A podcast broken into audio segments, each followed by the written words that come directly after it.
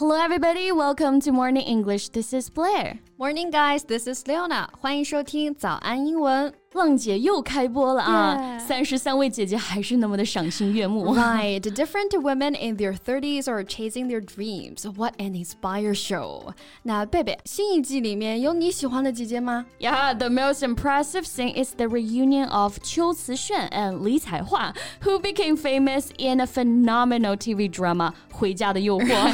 品如和艾莉的世纪重逢，那必须得是名场面之一了啊！Exactly, and even others cheered up for them on the side. Except for Juju. right? She doesn't know who they are at all, not to mention their TV drama. Right. But she's too frank to be blamed. 我倒是觉得她有一种坦诚直接的可爱啊。没错啊，每个人都有自己独特的魅力，and including those foreign actresses or singers. 这次呢，还请来了很多国际姐姐，嗯，开始走向世界了。Right. So I like to talk about this show and those powerful women today. Sure. So first of all, we have to say it's a phenomenal show. Right. 这档节目的确是一档现象级的节目啊，每一季都会引起全网的热烈讨论。That's right. And as a variety show, it is an indisputable success.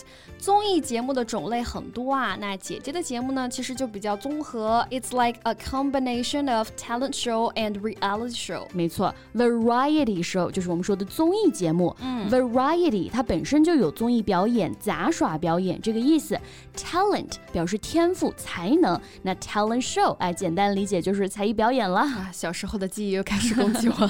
I was really nervous about the talent show。哎，那人瞿颖五十多岁还继续唱跳呢。这么看，我才是那个 五十多岁的人。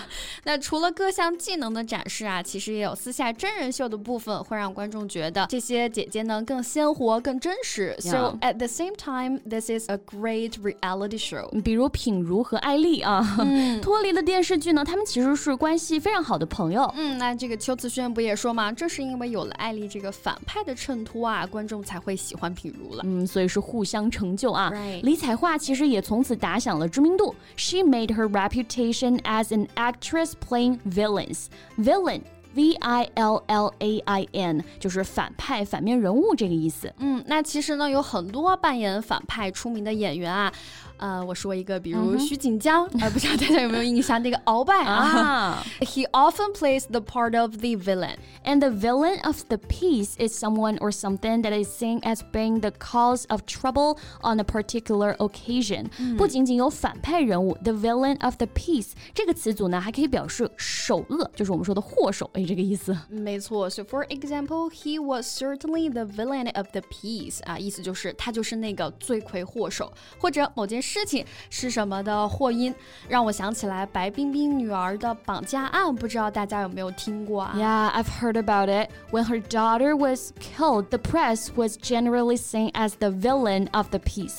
正是因为媒体的大肆报道，才导致歹徒最终失去耐心，杀害了他的女儿。That's right. 那这次节目当中呢，其实也有很多当了妈妈的姐姐啊。舞台上非常酷帅的卢靖姗啊，表演结束之后呢，还要去做那个喂奶的温柔的妈妈。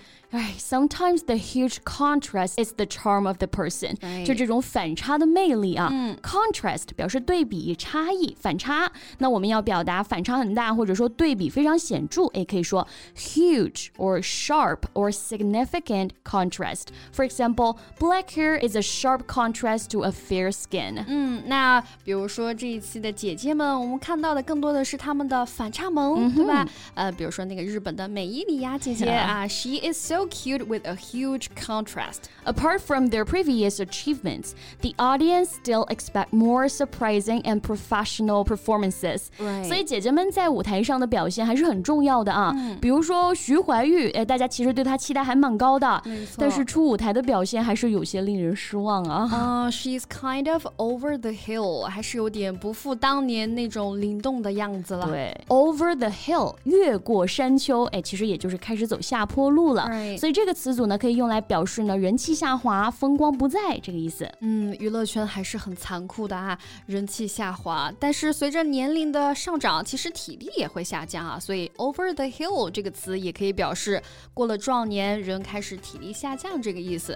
像我现在就实在是熬不动夜了。I'm a little over the hill to stay up too late。娱乐圈残酷，职场也很残酷啊。Some companies think that people in their fifties are over the hill and not worth employing。很多公司也不愿再雇佣年纪大的人了。啊、ah,，We are not the spring chicken anymore。青春不在。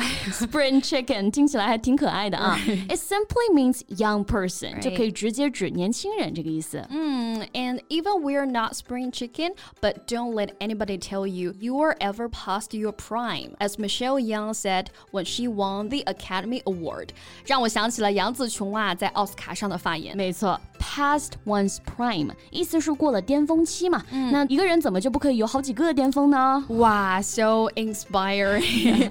That's why someone would like to attend this show to make a comeback. Exactly, make a comeback 不仅仅是简单的回归，而是表示东山再起，也就是我们说的翻红。Right. Everyone can make a comeback only if you have a good attitude and would like to work hard for it. 嗯，没错。那这些姐姐的再次出现啊，也引发了一波又一波的网 络回忆杀。嗯、比如那首 S.H.E 的《恋人未满》，The melody jogged my memory，想起了当年抄歌词本的画面。